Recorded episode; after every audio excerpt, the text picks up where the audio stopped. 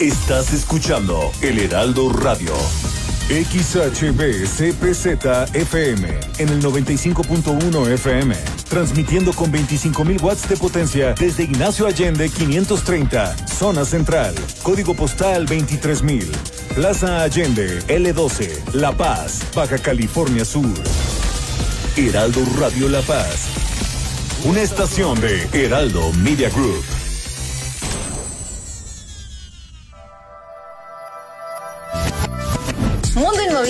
Con Luis Ramírez, líder de opinión en el mundo inmobiliario. Escucha nuestro programa todos los jueves, 22 horas y sábados, 16 horas por el Heraldo Radio. Conocerás lo más relevante de la industria inmobiliaria y aprenderás cómo vivir de las rentas en vivedelasrentas.com a través de inversiones seguras que te generarán mayores rendimientos y plusvalía para consolidar tu patrimonio. No te pierdas las entrevistas con los principales actores del sector inmobiliario y todo sobre la industria de la vivienda. Solo aquí en Mundo Inmobiliario con Luis Ramírez, líder de opinión en el sector. Por el Heraldo Radio. Las entrevistas, los personajes que hacen historia y el análisis profundo de los temas trascendentes. Pedro Mazón los espera de lunes a viernes a las 8 de la noche para que junto con los expertos analicen la información que necesitas conocer. De frente en Baja California Sur por El Heraldo Radio 95.1 FM.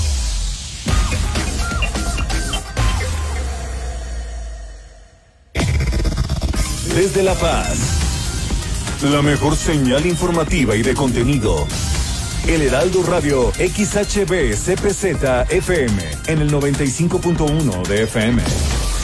Con la H que sí suena y ahora también se escucha.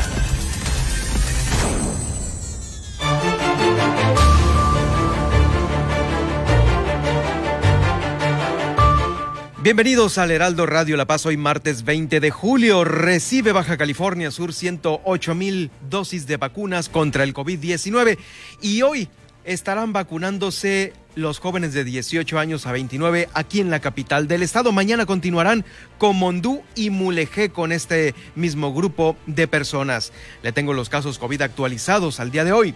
No ven la puerta a los trabajadores del Seguro Social. Hay cuadros de depresión por el exceso de trabajo. Están trabajando bajo protesta algunos, algunos enfermeros. También Salud Estatal está brindando tratamiento ambulatorio gratuito a personas con adicciones. Realizan acciones contra el dengue en los planteles. Estos que serán albergue temporal. Participa Baja California Sur en la Conferencia Nacional del Sistema Penitenciario, en la que participaron también autoridades nacionales. Esta fue llevada a cabo en Chihuahua. Le tengo pues ya las eh, finales de algunas disciplinas en los, en los Juegos Nacionales con ADE 2021. En esta ocasión, bueno, tocará el turno de platicar del voleibol de playa y también en quienes subieron al podio de campeones con, este, con esta selección. Desde Los Cabos, Guillermina de la Toba nos informará sobre el número de hospitalizados. Reiteran no bajar la guardia. En todos los hoteles sigue siendo obligatorio el uso del cubreboca. Una ocurrencia querer regresar a clases el 30 de agosto. Esto lo confirma la presidenta regional de Padres de Familia. En La Paz meterán a la cárcel al dueño de un perro que le arrancó 20 centímetros de piel a un menor de edad. Encuentran en el mogote bajo el agua 100 llantas, un basurero completo. Y esto en tan solo un rango de 15 metros. Con esto iniciamos este martes de noticias aquí en el Heraldo Radio La Paz. Ahora, Heraldo Noticias La Paz. Las noticias más relevantes generadas al momento por el 95.1 de FM, El Heraldo Radio, donde la H suena y ahora también se escucha. Con el prestigio informativo de Heraldo Media Group. Conduce Germán Medrano.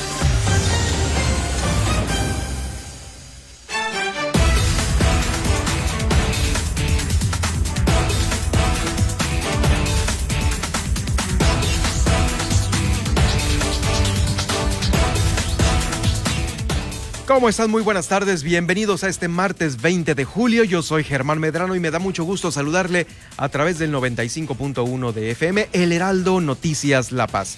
Ya estamos listos todo el equipo de información para darle a conocer lo acontecido en las últimas horas aquí en el estado. Les recuerdo que se quede con nosotros en esta hora en vivo y si no lo puede hacer, más tarde, cuando tenga tiempo, cuando eh, pueda acceder usted a las plataformas que ya conoce y maneja. Estamos en los podcasts de Apple, de Google, de Spotify, de iHeartRadio, de TuneIn y de Alexa. Alexa sintoniza el Heraldo Noticias La Paz y ahí estaremos para todos ustedes. Además estamos en seno.fm, seno con Z, seno.fm donde se encuentra nuestro micrositio, el micrositio del Heraldo Radio La Paz, en donde estarán los programas de De Frente en Baja California Sur con Pedro Mazón, La Mesa con Nacheli Rodríguez, con Marta del Riego y Valery Vélez, y por supuesto el Heraldo Noticias La Paz con un servidor Germán Medrano. Me puede seguir en Twitter en arroba Germán Medrano y en Facebook, donde también estamos haciendo este Facebook Live, que va a quedar en un momento más ahí como podcast en Germán Medrano Nacionales, esto en Facebook. Vamos a abrir el informativo de este día con la nota mundial, ¿eh? La nota mundial, porque hoy fue el, primer, el día en que se lanzó al espacio eh, un vuelo que prácticamente es el primer vuelo comercial de la historia de la humanidad. No fue eh, lanzado por la NASA, ninguna otra agencia espacial, de, obviamente de cada uno de los países que participan en la carrera espacial, no, fue por parte del el dueño de Amazon, que ya, quien ya lo había anunciado desde hace mucho. Los viajes espaciales eh, iniciaron en 1969 con la misión Apolo 11 que aterrizó en la Luna. Y hoy, 52 años después, Jeff Bezos, quien es el dueño de Amazon, eh, formó parte de la primera tripulación civil, tripulación civil para viajar al espacio tras volar más de 100 kilómetros de altura a, bordo de la nave New Shepard, construida por la empresa Blue Origin.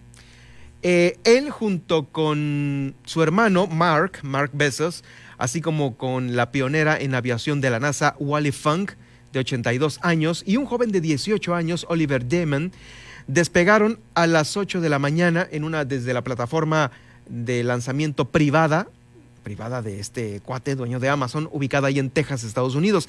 Este cohete salió y poco a poco fue alejándose de la Tierra. El tan esperado viaje al espacio duró aproximadamente unos 11 minutos en subir y bajar, ¿eh? tiempo en el que el cohete dejó el suelo, se elevó impulsado por eh, estos eh, motores, por los motores del propio cohete en línea recta, y poco después la cápsula donde viajaban los cuatro tripulantes se desprendió para alcanzar el espacio exterior a más de 107 kilómetros de altura, unos 27 kilómetros más de lo que habitualmente comprende el límite de la Tierra.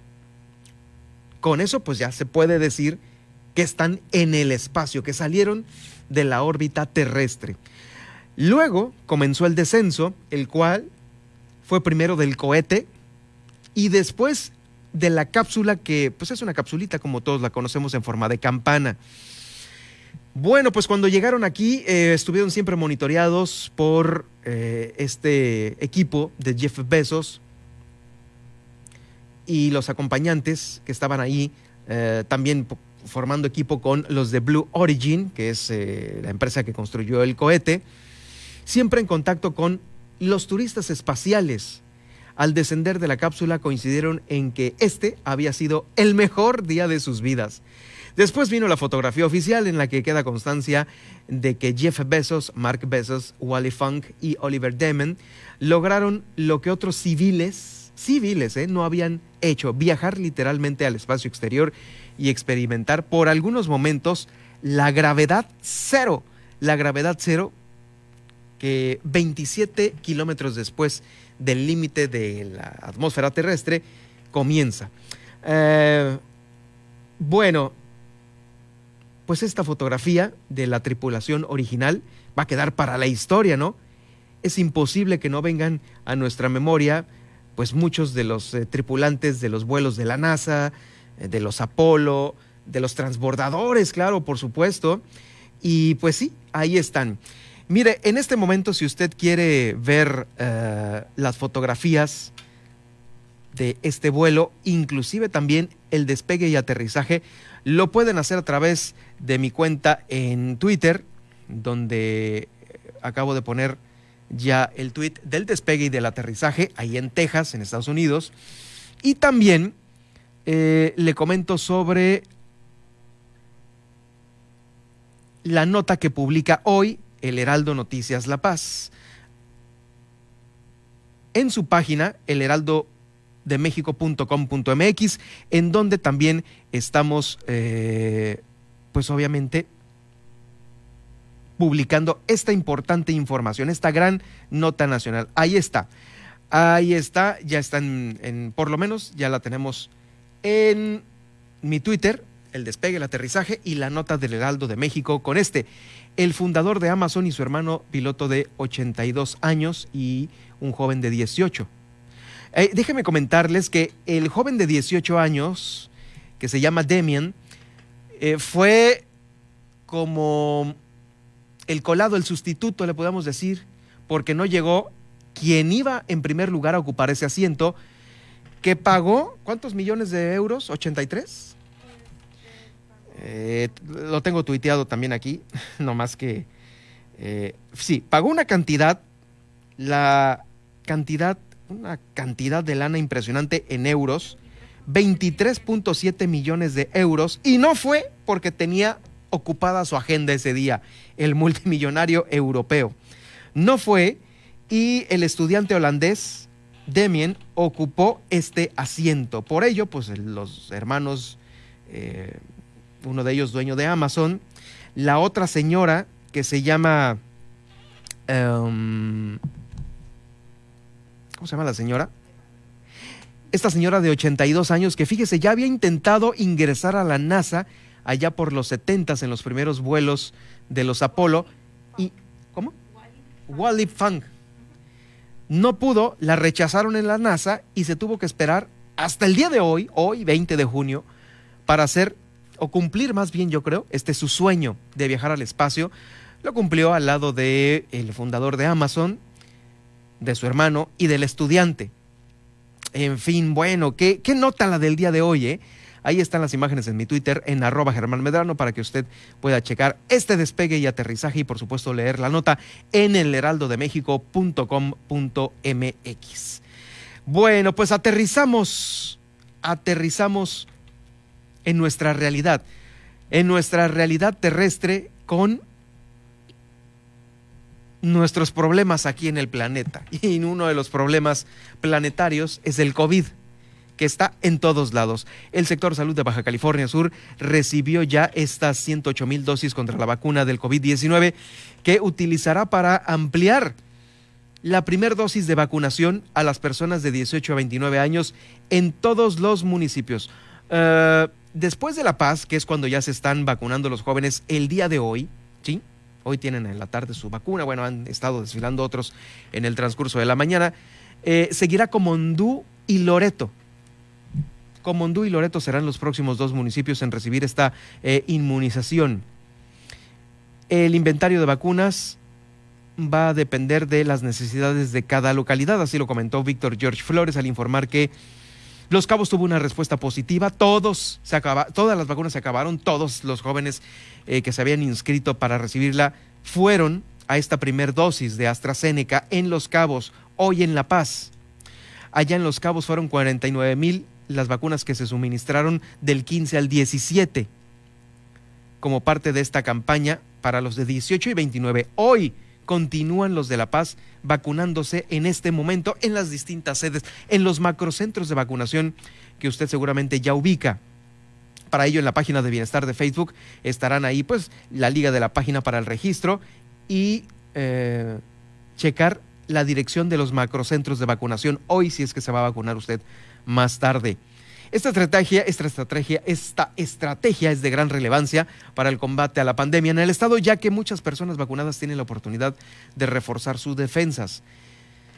Eh, obviamente puede usted portar el virus, el virus del SARS-CoV-2 en su cuerpo y si está vacunado, y corre la suerte, pues puede ser, no le va a hacer nada, como muchas otras enfermedades traemos encima y no nos hacen nada por las vacunaciones. Eh, y puede que si usted llegase a aportar una de las nuevas cepas, alfa, delta o gamma, y está vacunado, la madriza que le puede poner el virus va a ser más leve, mucho más leve. No la va a sufrir tanto como la sufren hospitalizados críticos en las camas y peor aún, con ventiladores.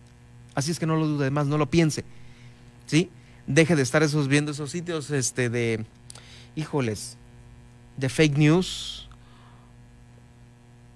porque en realidad, si usted quiere aventarse el tiro de no, porque es algo que, que no se sabe que es, no, hombre, igual y no la libra, ¿eh?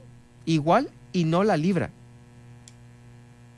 Entonces, pues bueno, más vale ir a mivacuna.salud.gov.mx, hacer su registro y vámonos ya a evitar malestares una vez que usted contraiga el virus del SARS-CoV-2 en su cuerpo y si está vacunado, como les digo, no la va a sufrir tanto. Sí, el día de mañana continuarán en Comondú y permítame corregirlo, no es Loreto, es Comondú y Mulegé. Comondú y Mulegé, los dos municipios que van a continuar con la vacunación de casos. Bueno, ¿cómo amanecimos el día de hoy respecto a los casos que tenemos aquí en Baja California Sur? En este análisis, bueno, más bien en, esta, en este seguimiento que estamos haciendo día a día aquí en el Heraldo Noticias La Paz, le comento que de ayer a hoy, afortunadamente bajamos, bajamos, bajamos en casos activos. Ayer le dije que había 2.323, que ayer habíamos ya superado aquellos 2.500 eh, que habíamos tenido por semanas. Bueno, ayer teníamos 2.323. Hoy tenemos 2.009. Estamos a 9 de cruzar la línea de los 2.000 casos. A 9 casos. Pero ¿sabe qué? Yo creo que no la vamos a cruzar porque hay sospechosos. Y sí, lamentablemente hay 268 sospechosos que en las próximas horas van a dar algunos positivo y otros negativo, por lo cual seguramente nada más con los positivos ya no pudimos bajar de la línea de los 2.000 casos. Eh, por lo pronto hoy, 2009 activos que se encuentran 201 en Comondú, 721 en La Paz, 923 en Los Cabos, 82 en Loreto y 32 en Mulegé. De ayer a hoy ha habido 16 muertos. Estos 16 muertos han estado contabilizados 7 en Comondú, perdón, 7 en La Paz, 1 en Comondú, 8 en Los Cabos, ninguno en Loreto afortunadamente y tampoco ninguno en Mulegé. Son los muertos, 16 muertos del COVID, de ayer a hoy, ¿eh? de ayer a hoy 16 muertos. Y como le digo, como le digo, 268 sospechosos que en las próximas horas se va a saber si dan positivo o negativo, si dan positivo o negativo.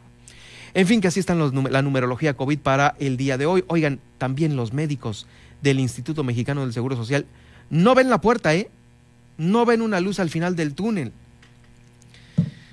Eh, trabajadores del sector salud están muy inconformes por aquellos que trabajan en la clínica número uno del Seguro Social, porque aseguran que son excesivas y agotadoras las jornadas mm, en los centros COVID, donde diario están enfrentando el cuidado de pacientes en estado de gravidez. Han decidido trabajar bajo protesta. La carga de trabajo es excesivamente pesada y agotadora en el sentido de que están acabando con nuestra salud mental por estas largas jornadas donde vemos diariamente a pacientes que mueren, así lo declaró una de las eh, enfermeras al interior del hospital a través de sus redes sociales. Aseguró que a consecuencia de las largas jornadas muchos trabajadores están sufriendo severos cuadros de ansiedad y de depresión. Han ocurrido que muchos jefes a nivel delegacional, sindicato y jefas de clínica, eh, pues aseguran no importarles nuestra situación nos obligan a quedarnos dobles turnos y a veces triples. Se exige más al personal para cubrir esta carga de trabajo. Y eso que el Seguro Social, bueno, ha recibido eh, personal que llega de otros estados, eh, pues ahora sí que hacernos el paro aquí en Baja California Sur. ¿eh? de Tamaulipas, de Jalisco, de varios lados han llegado. En fin, que parece que no basta, no basta. Y sí, ahí están, vemos en la fotografía, trabajo bajo protesta, dice uno de las batas, y otra de las batas en la parte de atrás, estas patas que son como de cierto tipo de plástico o de hule. Disculpa si me ocupas y me tardo, tengo exceso de trabajo. Así es como se están disculpando los médicos al interior porque no están atendiendo el 100% a todos. Es demasiada la carga de trabajo. En fin, pues ah, es la lamentable situación. Por ello, así como, como nosotros, como ciudadanos, hagámosle el paro a los médicos. Evitemos ir a esas grandes reuniones porque no la están librando. Bueno, pues eh, otro de los temas que se van a, a, tratar en el sector salud próximamente es también el del dengue. Ahí también, híjoles, va a haber seguramente algunas, mm, algunos casos que pueden llegar a las clínicas. No toda La Paz tiene el proyecto Volvaquia, este que es el de eh, dejar desactivado el virus del dengue en los mosquitos a través de del proyecto Volvaquia. En algunas colonias los mosquitos ya tienen este, este inmunizante, bueno, este desactivador del dengue, no todas las colonias. Por ello, el sector salud está visitando centros educativos de la entidad que están contemplados como refugios temporales por la eh, temporada de lluvias para realizar acciones de fumigación y control larvario. Como están vacíos los planteles, eh, se pueden presentar algunas lloviznas y pueden originarse algunos encharcamientos o agua acumulada en algunos lugares. Esta es la que se pretende que no exista pues en los albergues que van a servir de refugio si es que nos lleva a caer un huracán o una lluvia. ¿Sí? Obviamente con esto se previene el dengue, zika y chikungunya.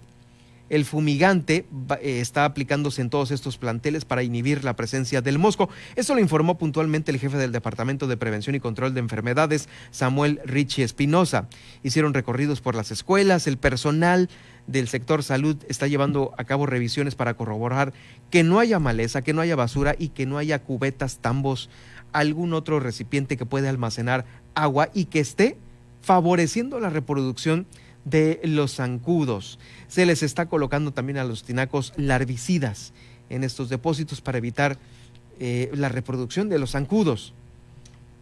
Se están detectando áreas en donde puede haber repunte de moscos. Si usted vive en una colonia en donde, híjoles, los mosquitos están a todo lo que da y hay una escuela cerca, seguramente ahí hay un criadero, ¿eh?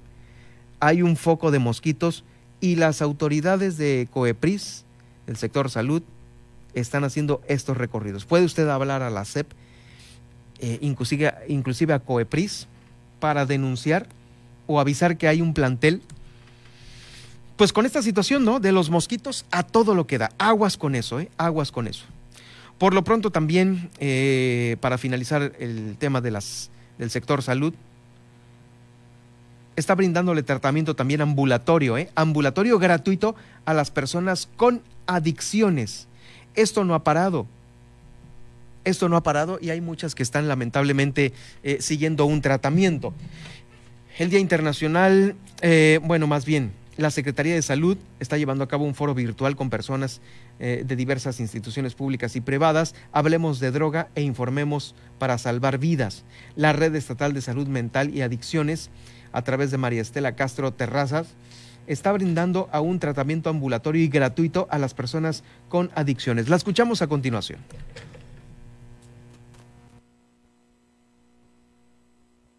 Este gran día va enfocado a la promoción y al respeto a los derechos humanos de las personas usuarias de sustancias psicoactivas. Esto significa que hoy se trata como una enfermedad este gran programa del 26 de junio, cuyo objetivo primordial también es destacar la importancia de promover los servicios disponibles para la prevención y detección oportuna, así como el acceso efectivo a esquemas de tratamiento, las seis UNMK distribuidas a lo largo largo y ancho de nuestra península, las dos UNEM Salud Mental, la Clínica de Ayuda para Dejar de Fumar y los establecimientos residenciales que han logrado el reconocimiento por la CONADIC. Pues ahí está vigente todavía este programa, este programa para ayudar a quienes están tratando de salir de esa adicción. En otro orden de ideas, antes de la pausa, el secretario de Seguridad Pública, Germán Wong, participó en la segunda sesión ordinaria de la zona noroeste de la Conferencia Nacional del Sistema Penitenciario. Esta se llevó a cabo en Chihuahua y ahí se reunieron eh, las autoridades de este renglón. Eh, dijo el secretario de Seguridad que el evento se lleva a cabo con el fin de atender y analizar las estrategias coordinadas para transformar y coordinar el sistema penitenciario. Pues se le han pasado platicando estrategias y coordinando y queriendo transformar, pero es hora de que no se transforma. Siguen con los buenos deseos y ya se acabó el sexenio. ¿Y dónde está la transformación? Ojo, una cosa es transformación y otra cosa es remodelación, eh, tener al día los, los, eh, los, eh, los, penales, en fin, no, es, toda, es todo un sistema, ¿eh?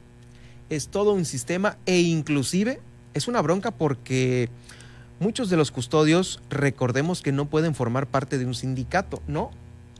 No puede hacer esto y por ello su tipo de contrato es de tal o cual eh, perfil, ¿no?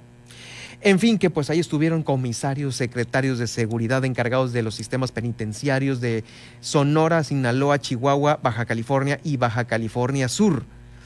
Eh, con esta situación. Vamos a invitar al secretario de Seguridad Pública, Germán Wong López, para que nos platique, pues, qué tanto avance y cómo van a cerrar el sexenio, ¿no? Este sexenio que están a punto de entregar, el eh, programa entrega-recepción por demás importante en el sistema penitenciario de nuestro estado. Vamos a ir a la pausa y de regreso el recorrido que hacemos por los municipios de Baja California Sur, el medallero de los CONADE, ahora en voleibol, ¿eh? También en voleibol participamos nosotros. Ya con esto regreso. Heraldo Noticias La Paz, 95.1 de FM.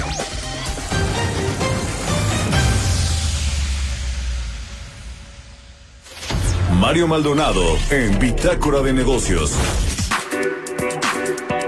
Pues va a haber relevo finalmente en la Secretaría de Hacienda. Llegará Rogelio Ramírez de la La pregunta es si va a salir eh, Gabriel Llorio, el subsecretario de Hacienda, que es pues la mano derecha la mancuerna de Arturo Herrera en la Secretaría de Hacienda. Arturo Herrera se va propuesto a ser un nuevo gobernador de Banco de México, con lo cual será hasta enero del próximo año. Pues eh, temas más allá del cierre de su gestión, que pues él dice que de un año y medio pues estuvo con la crisis del COVID-19, lo cual pues es cierto, le tocará a Rogelio Ramírez de administrar pues el rebote económico y de alguna manera el crecimiento de la economía que es cíclica y más cuando vienen las crisis. Lunes a viernes, 6 de la mañana, por El Heraldo Radio. Las noticias con Javier Alatorre, con la cobertura radiofónica más grande e importante del país. Bueno, le comentaba de este de Monreal que dijo yo sí voy. Faltan eh, los demás partidos. Yo no sé si los demás partidos van a iniciar de una vez porque cada día cuenta en la construcción de las campañas y hay muchas dudas, ¿no? Si cada uno de los mencionados, pues por ahí está también este Esteban Moctezuma, está Rocío Nale. Yo no sé si todos los mencionados por por el presidente ya están diseñando, ya están apoyando, ya tienen sus equipos de campaña y tener un equipo de campaña pues requiere requiere también una estrategia y requiere tener dinero, ¿no? Requiere tener el capital, quién va a pagar, em, en, fin, ¿no? Y requiere tener una nómina por lo menos durante tres años. En fin, son las dudas que hay ahí alrededor. Lunes a viernes al mediodía. Una alianza de Heraldo Media Group, Grupo Audiorama Comunicaciones. Heraldo Radio La Paz. 95.1 FM.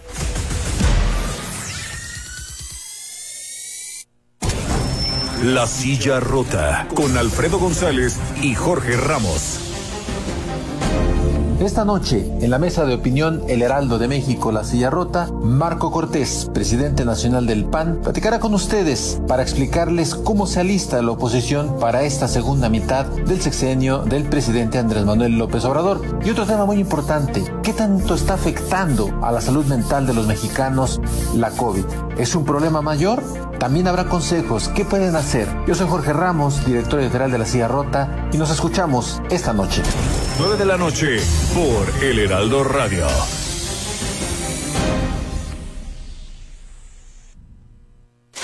Me lo dijo Adela. Vamos a ponernos de pie. No van a ser ocho minutos, van a ser pues, unos cuantos, ¿no?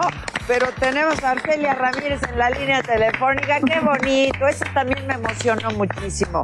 Arcelia, querida, ¿cómo estás? Muy bien, muchas gracias, Adela. Un placer platicar contigo. Al contrario. con todos ustedes. Al contrario, tú sabes cuánto te admiro y cuánto te respeto desde hace tantos años que te conozco. No debiera decir eso, ¿verdad? Pero sí, sí, hace algunos años.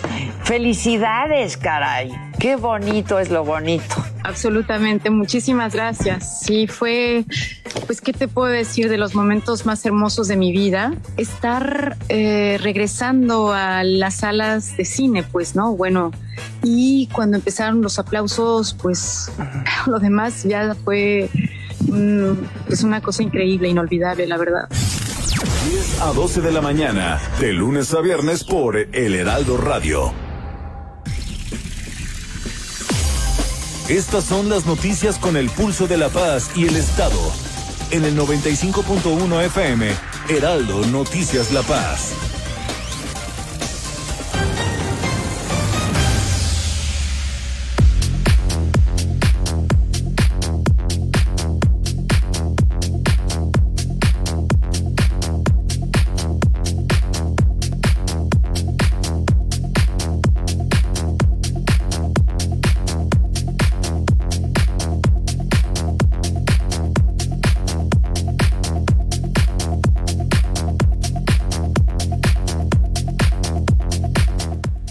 De vuelta, 2 de la tarde con 30 minutos, 2 con 30. En la recta final ya de la primera edición de los Nacionales CONADE 2021, el Instituto Sudcaliforniano del Deporte prepara ya la salida de los equipos de voleibol de playa a Colima. Allá es la sede en donde se va a llevar a cabo eh, las competencias de voleibol en los nacionales con AD. Este fin de semana se estarán disputando las medallas de la rama varonil y de la rama femenil.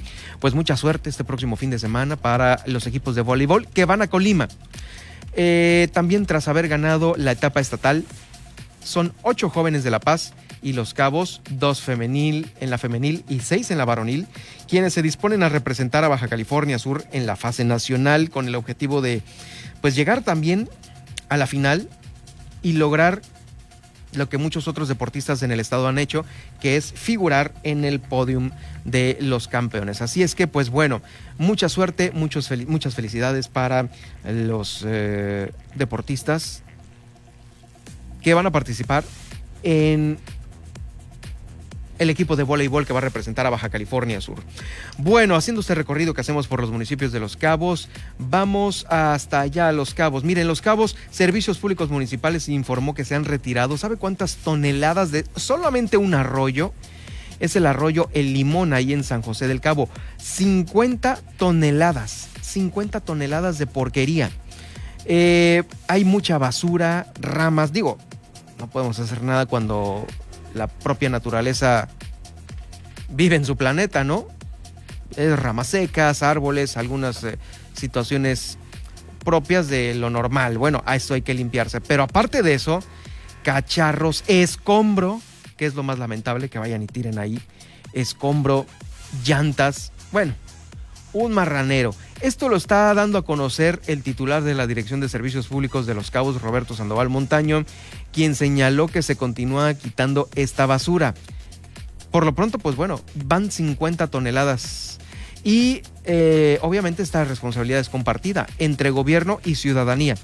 La ciudadanía para no ir a tirar la basura ahí y el gobierno por ir a pues levantar, como le digo, lo propio, las ramas, lo del día a día. Van multas desde los 8 mil pesos hasta los 30 mil. ¿eh? Lo escuchamos a continuación al director de General de Servicios Públicos de Los Cabos, Roberto Sandoval. Empezamos desde mayo a limpiar todos los cauces y arroyos porque estamos en época de lluvias. Entonces cuando llueve arrastra lo que hay en los cauces y todo se lleva. Aquí en San José se está limpiando en el arroyo El Limón, que es enseguida de San José Viejo. Y se han levantado alrededor de 45 toneladas más menos. Que con esto que la ciudadanía tome conciencia, se está haciendo un daño ecológico. No hay necesidad que vayan y tiren la basura ahí. Mejor hablar por teléfono aquí en San José al 624-14-206-24, aunque ahí se le atenderá. Y en Cabo San Lucas 624-14-327-86. Cooperar es de todos, es de gobierno, es de ciudadanos. Si vivimos aquí hay que mantener limpio el municipio. Hay una multa muy fuerte que oscila desde los 8 mil hasta los 30 mil pesos. Entonces el que se encuentre y se agarre tirando basura. Y para más información vamos a hacer contacto con Guillermina Latoba, ya en el municipio de Los Cabos, porque Guillermina, pues bueno, aún los hoteles no van a bajar la guardia, van a seguir exigiendo el cubrebocas y también por ello ha disminuido el número de hospitalizados en Los Cabos. Adelante con tu reporte, muy buenas tardes. ¿Qué tal, Germán? Muy buenas tardes. Efectivamente, el día de ayer por la tarde en esta reunión que denominan mesa COVID, pues se dio a conocer el número de hospitalizados y bueno, pues al parecer eh, pues se ha tenido una pequeña disminución en cuanto a los pacientes. Esto se dio a conocer precisamente en esta reunión. 76 personas hospitalizadas en los diferentes hospitales públicos o privados, tomándolo todos los hospitales, 176, que son prácticamente cinco menos que los que teníamos el, el viernes y aproximadamente eh, este comparado con el 2 de julio, que es el día que más tuvimos hospitalizados, fueron 226, hoy tenemos 176. Bueno, pues ha habido un pequeño, ha habido un, desde el 2 de julio a la fecha un proceso de, de, de, de donde ha bajado el número de hospitalizados en la ciudad de manera muy lenta, pero sigue bajando. Aún el número es demasiado alto, con demasiada presión este, para el sector médico. Así que lo que estamos volviendo a decir a la gente que no se confíe, que use el cubrebocas, que si tiene algún síntoma, desde luego vaya al Seguro Social o vaya al Hospital General a, este, a, buscar este, orientación y que les, y les ayude para que su atención sea temprana y bajar las posibilidades de que haya una complicación de su enfermedad. Y más sin información, bueno, pues ante esta situación y tema que se ha estado eh, pues circulando sobre el tema de que los eh, turistas no están utilizando el cubrebocas, eh, pues se dice que en los hoteles sigue siendo pues la obligación para que los turistas puedan estar en dichos en dichos hoteles y bueno pues también se siguen aplicando las pruebas COVID. Nosotros en áreas en áreas comunes y en, restaurantes este, seguimos manejando el aforo que, que tiene el semáforo actualmente, que es el 30%. Sí, sí, eh, en todos los hoteles sigue siendo obligatorio el tema de las mascarillas, eso no, no cabe ninguna duda. Este, y seguimos invitando desde en la cadena de servicios turísticos, todos los que participamos con, con los turistas estamos invitándolos a que traigan la mascarilla constantemente. Sí, esto sigue vigente, sigue vigente eh, por el CDC, que es la, institución estadounidense que, que los obliga a eso. Y bueno, pues nosotros seguimos colaborando, todos los asociados siguen teniendo pruebas de antígeno para los turistas en sus hoteles y aparte también en el aeropuerto. Y en, otra información, pues ante este anuncio de regresar a clases presenciales 30 de agosto, la presidenta regional de padres de familia aquí en Los Cabos dijo que pues es una ocurrencia y que no están los planteles ni la situación en Los Cabos para dicho regreso. Ese supuesto inicio, reinicio de clases para el 30 de agosto, lo ha dicho el Ejecutivo Federal, este, pues definitivamente no, o no tiene los datos, o es una ocurrencia, o no, no, no sabría decirte qué, este, de dónde podría haber sacado él la idea de que se puede regresar para el 30. Número uno, eh, la ciudadanía no está vacunada al 100%. Para el 30 de agosto no tendremos vacunados este, definitivamente los niños, que es donde está el grosso de, de la educación en el municipio, que es la educación este, de jardín, primaria y secundaria, eh, y algunos de, eh, educación media superior, no, no estarían vacunados. Pues es la información, Germán, acá en el municipio de Los Cabos. Muchísimas gracias por el reporte. Estaremos atentos mañana de lo que se genera allá en el municipio de Los Cabos. Muchas gracias, Guille. Nos escuchamos el día de mañana. Excelente tarde. Excelente tarde.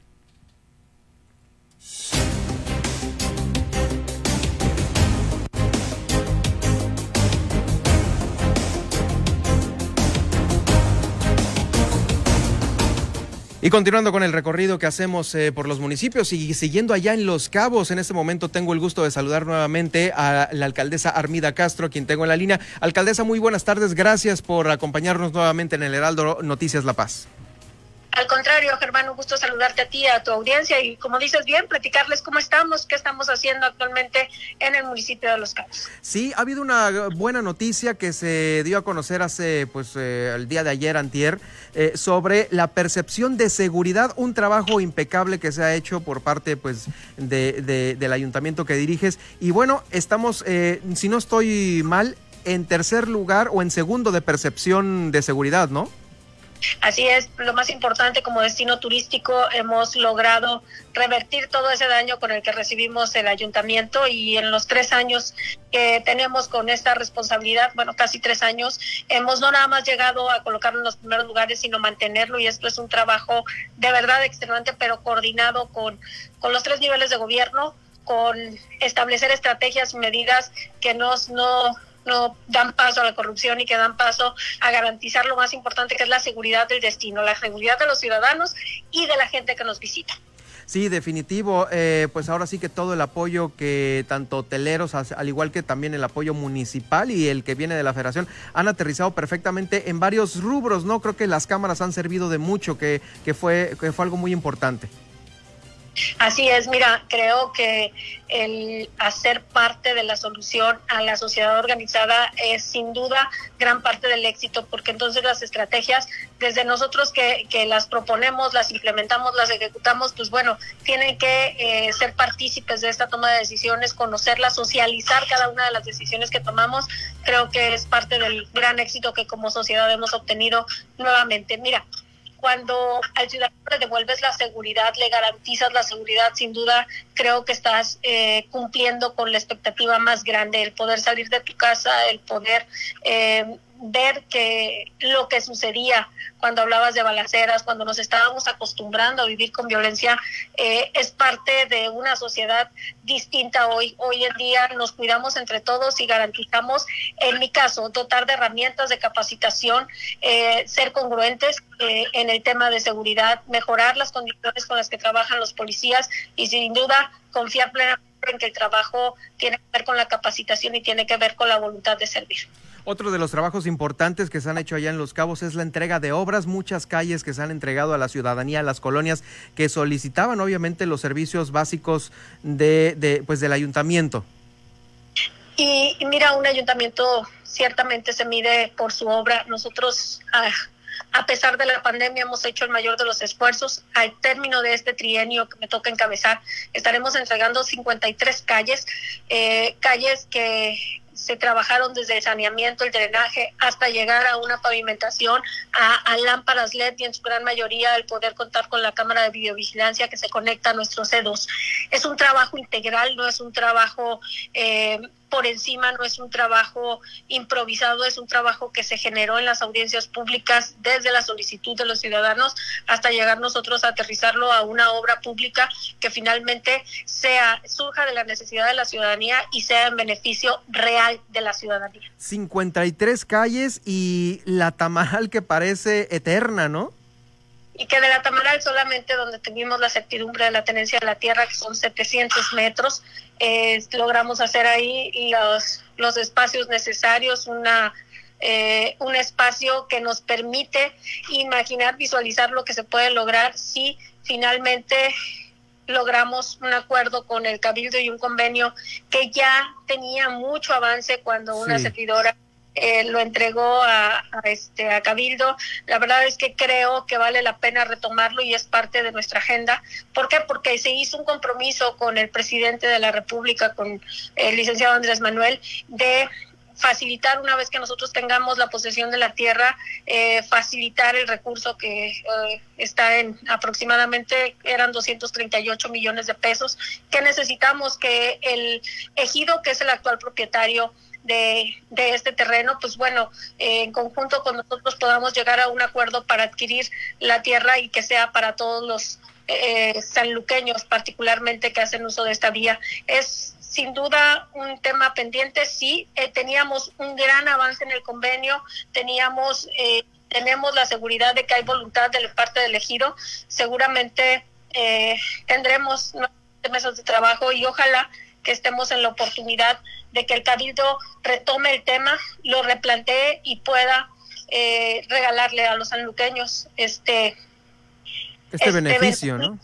mira, para nosotros ha sido tarea permanente. Yo dije, mientras no se pavimente, vamos a tener nosotros maquinaria una vez por semana, desde el riego, el raspado, el relleno, y sí, está en condiciones transitables y ha sido un trabajo extraordinario de servicios públicos, pero el, la meta es tener la posesión de la tierra y entonces poder invertir en la pavimentación integral de esta avenida que sin duda es muy, muy necesaria. Pero son, únicamente son ¿qué, 700 metros, me dijiste. Bueno, lo que se logró pavimentar en ese primer esfuerzo. Eh, el predio que necesitamos nosotros solicitando establecer convenio con el con el San Lucas son mm, cerca de los dos kilómetros, que es el, terreno que nosotros pues queremos eh, adquirir para los sanluqueños y poder pavimentar. Muy bien, pues ahí estamos con esa gran obra, una de las principales arterias de Cabo San Lucas, que eh, seguramente, seguramente vas a llegar a este acuerdo porque es eh, súper necesario para la movilidad de aquella zona. Pero otra de las obras no menos importantes es, pues vamos, la primer piedra de lo que es la desaladora. ¿Cómo vamos en este tema? Porque pues la licitación ya está, eh, al parecer todo el papeleo se logró satisfactoriamente en tu administración, alcaldesa, y ahora pues el inicio de la obra. ¿Cómo vamos con esto? Pues estamos eh, muy próximos a que pudiéramos estar poniendo la primer piedra. Yo confío que se pueda realizar dentro de la primera, segunda semana de septiembre a más tardar. Y después de esto todo queda en manos de las empresas ganadoras. Eh, yo tuve la oportunidad apenas hace una semana de conocerlos, encargarles la ética, el profesionalismo y sobre todo eh, el cumplirle a los ciudadanos que hemos apostado por esta obra y sabemos que es solo en la desalación del agua que podemos contar con la solución a la gran demanda del vital líquido. Así que en próximas semanas estaremos la oportunidad de ser testigos del inicio de lo que ha sido un largo proyecto que se ha llevado consigo muchas horas de trabajo, pero sin duda traerá también consigo la solución a este gran, gran problema que enfrentamos las familias de Los Cabos. Estoy platicando con la alcaldesa Armida Castro, alcaldesa de Los Cabos. Alcaldesa, ya platicaste de pues estas grandes obras eh, con Oscar Lex, el alcalde electo. Eh, ¿Confías en que continuará obviamente eh, pues las grandes obras con las que vas a, dejar a Los Cabos a terminarlas? Digo, llámese Desaladora, llámese Tamaral, pues algunas otras obras importantes.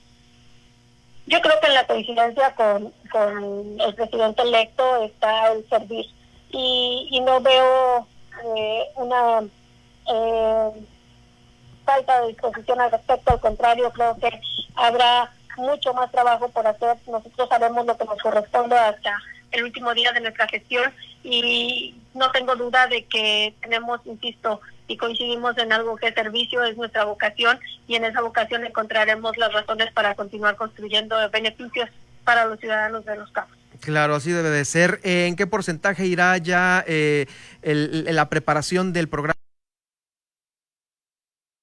entrega-recepción para el ayuntamiento? Mira, en, por parte de nosotros, pues está nombrada la comisión. El día, la próxima semana, eh, según establece la ley, dos meses antes, estaremos, eh, se estarán presentando las comisiones. Yo, yo quiero estar, quiero, digo, es, no está en eh, eh, estipulado, pero pues dentro del protocolo cumplir con el recibirlos y con este, una comisión de cortesía y poder este, empezar a empatar los esfuerzos. Yo no creo que la transición vaya a tener algún algún problema todas las áreas y cada una de las dependencias entienden perfecto que es un proceso que hay que eh, transitar y transitar de la mejor manera. creo que en el caso de obra, pues bueno, nosotros estaremos entregando, confío, la obra va en un avance entre el 60 y el 90% algunas, así que estaremos entregando obra concluida a los ciudadanos y al gabinete entrante. Oye, y finalmente, no puedo dejar de preguntarte, alcaldesa de Los Cabos, Armida Castro, el tema COVID, ¿cómo están ustedes ahorita pues eh, apoyando el hecho de disminuir los casos? Porque pues tanto Los Cabos como en La Paz se nos dispararon los, los positivos hace algunas semanas. Eh, ahorita, ¿en qué tarea están? Mira, y creo que eh, vale la pena ser muy puntuales.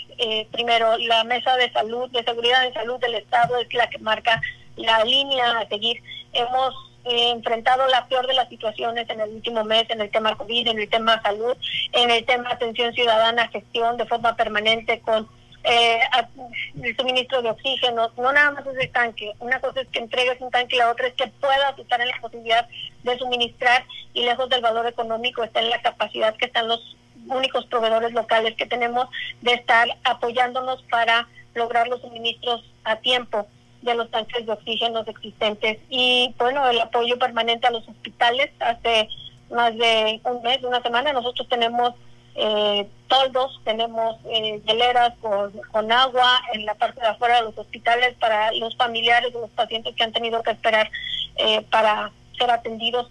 Estamos conscientes que la capacidad hospitalaria llegó a su límite, pero también estamos conscientes que endurecimos en lo que correspondía a nuestra autoridad las reglas a seguir. Estamos, permanecemos con el 30% de los aforos. Se hizo una reestructuración por parte del Estado en cuanto al, a lo que implicaba, las actividades que implicaban el semáforo naranja, que es en el que nos encontramos.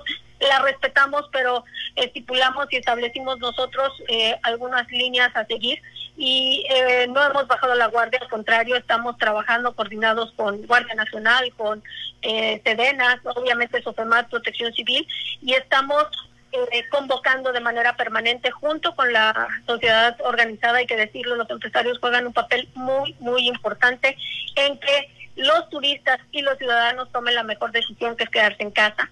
Hicimos gestión permanente hasta conseguir que las vacunas para el, grueso de nuestra población, que es de 18 a los a los 40 años eh, pudieran estar vacunados. Afortunadamente la respuesta ha sido muy buena y estamos, eh, pues bueno, logrando que la gran mayoría de los ciudadanos se vacunen. ¿Por qué?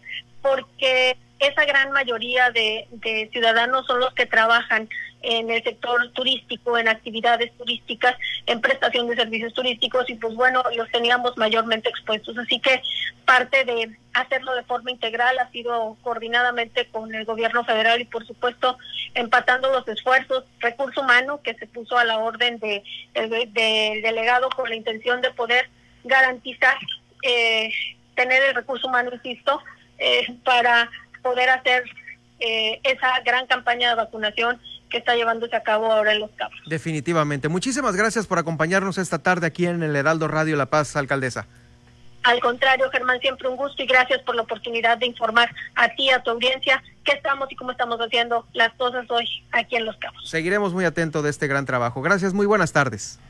buenas tardes. La alcaldesa de Los Cabos, Armida Castro, eh, justamente platicándonos varios temas, ¿no? La seguridad, la desaladora, este, las calles entregadas, bueno, todo, todo, todo esto, ¿no? Que forma parte ya de la entrega-recepción de el municipio más importante del estado, ¿sí? Después de la capital, claro. Eh, vamos a seguir de cerca el cierre, el cierre de la administración y el inicio de la nueva, ¿no? El inicio de la nueva, el equipo de trabajo del alcalde electo Oscar Lex.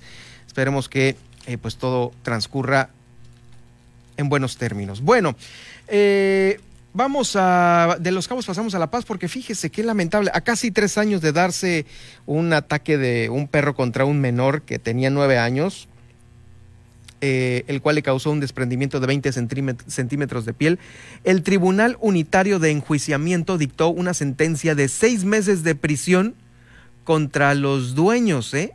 y el pago de 138 mil pesos para la reparación del daño. O sea que si usted no tiene mm, el debido cuidado y seguridad con su mascota, que en alguna ocasión propietario responsable puede ser este eh, pues susceptible de algún daño, en este caso a un menor de edad, que le arrancó 20 centímetros de piel, imagínese. 20 centímetros es muchísimo. Y arrancados así, en una mordida. No, lo trae sin bozal, lo trae sin correa. O la correa es una correa de, no sé, muy endeble. No, hombre, pues. Aténgase, por lo menos en este caso, 138 mil pesos de reparación del daño nada más y seis meses de prisión. Eh, este percance, recordemos, ocurrió en el 29 de noviembre del 2018 y hasta ahora, híjole, sí, nuestra maldita justicia tardía, ¿no? Por un caso eh, que, híjoles, yo no sé si se lleve eh, el caso, una situación como para resolverlo en tres años. Me mordió un perro. Ah, pues en tres años resolvemos. Put. Pues de qué estamos hablando, ¿no? Por eso le falta mucho eh, a la justicia local ser más expedita, ¿no? La víctima, este pequeño, resultó con lesiones en su pierna que tardaron más de 60 días en sanar, por lo que eh, su papá presentó una denuncia. La unidad especializada en la investigación de delitos inició con estas diligencias y bueno, ahí demostró la responsabilidad de los dueños de este animal en cuestión. Eh, la audiencia de fallo condenatorio fue este pasado 16 de julio en el Tribunal de Enjuiciamiento, quien escuchó las pruebas presentadas por el Ministerio Público y se dictó esta sentencia condenatoria, así como se exigió la reparación del daño por la cantidad de 138 mil 181 pesos. Ambos ciudadanos, los dueños, van a permanecer internos en el penal al menos seis meses. Si es que, pues bueno, no luego damos una noticia de que, pues bueno, salieron, pagaron más, etcétera, etcétera, pero seis meses en prisión por no hacerse responsables y por, pues, de su, de su perro, ¿no? De su perro, que pues, es, un, es un animal que debía de haber tenido algunos cuidados especiales por lo bravo que resultó, ¿no? Bueno, eh, también rápidamente antes de irnos a la pausa y al resumen, en el Mogote se eh, han encontrado 8.4 toneladas de basura más de 100 neumáticos que han sacado de ahí. Eh, híjoles, esta es una situación. ¿Cómo puede llegar más de 100 llantas al mogote, ¿no? Al agua que está ahí, ¿cómo diablos? Pues ahí, ahí fue el hallazgo de estas, estos neumáticos. También se han encontrado muchos restos de basura en la isla Cerralbo. Ahí el trabajo hecho por la SOFEMAT, la Zona Federal Marítimo Terrestre, eh, pues se han llevado labores de limpieza, pero quien más se ha eh, dado a la tarea de hacer esto es la Asociación Mar Libre.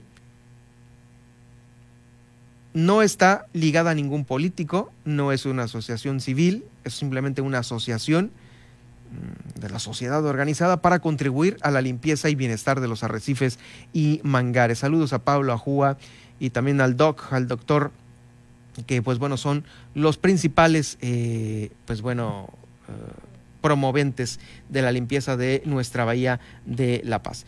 Eh, vamos a la pausa, vamos a la pausa y regreso ya con el resumen. Heraldo Noticias La Paz, 95.1 de FM.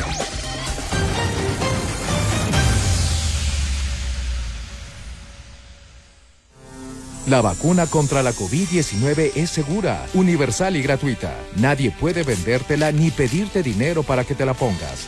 Si necesitas denunciar a una persona servidora pública, visita sidec.funcionpublica.gov.mx o llama al 911. Cuidémonos entre todos. Vacúnate y no bajes la guardia. Secretaría de Salud. Este programa es público ajeno a cualquier partido político. Queda prohibido el uso para fines distintos a los establecidos en el programa. Sí. No. No. Sí. No. Sí. En las grandes decisiones del país, nuestra opinión es importante. Por eso, este primero de agosto participa en la consulta popular. Si tu credencial para votar venció en 2019 o 2020, podrás utilizarla para participar, pero perderá vigencia al día siguiente de la consulta, por lo que tendrás que renovarla de inmediato.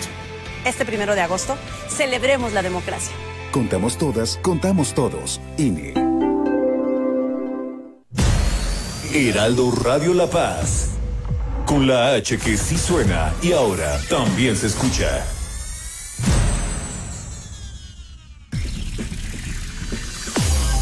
Estas son las noticias con el pulso de la paz y el Estado.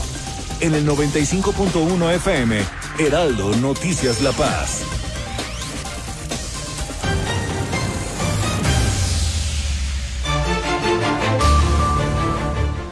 Bueno, pues en abono se les va a pagar la prima vacacional a los 1.200 empleados del Ayuntamiento de La Paz, esto después de que se manifestaron y se gestionó este recurso extra. Esto lo confirma Mauricio Higuera, quien es el dirigente sindical, y también otros delegados de área. El adeudo total rebasa a los 6 millones de pesos, según da a conocer el tesorero municipal de La Paz, Luis Manuel Casillas Estrada, quien se comprometió a liquidar dicho importe en tres parcialidades lunes 19, martes 20 y miércoles 21 del presente mes. Pues bueno, ahí está ya solucionada esta situación de los trabajadores del Ayuntamiento de La Paz. Continúa la vacunación contra el COVID para jóvenes de 18 a 29 años en la capital del estado, mañana y pasado en Comondú y Mulegé. Eh, también no ven la puerta médicos del Seguro Social. Hay cuadros de depresión y de ansiedad al interior por el exceso de trabajo. También están realizando acciones de eh, mitigación contra el dengue en los planteles que están pues sin gente y que pueden contener algunos, eh, algunos recipientes con agua. En Los Cabos, la alcaldesa Armida Castro eh, habló sobre la desaladora, las 53 eh, calles entregadas y bueno, lo que se viene para la entrega-recepción en unos momentos más en el podcast del Heraldo Radio La Paz. A la cárcel al dueño de este perro que le arrancó 20 centímetros de piel a un menor de edad en el 2018. Hasta ahora lo juzgaron con seis meses de cárcel y 138 mil pesos. Encuentran en el mogote bajo el agua más de 100 llantas en un rango de 15 metros y mucha basura, hasta 8 toneladas de basura. Con esto llegamos al final. Gracias por acompañarnos. Soy Germán Medrano. Sígame en Twitter en arroba Germán Medrano y en Germán Medrano Nacionales en Facebook. Que tenga usted una excelente tarde de martes.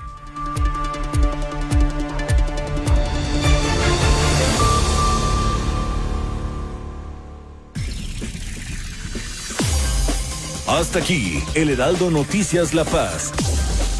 Germán Medrano los espera de lunes a viernes en el 95.1 de FM. Con las noticias que trascienden en La Paz y el estado de Baja California Sur.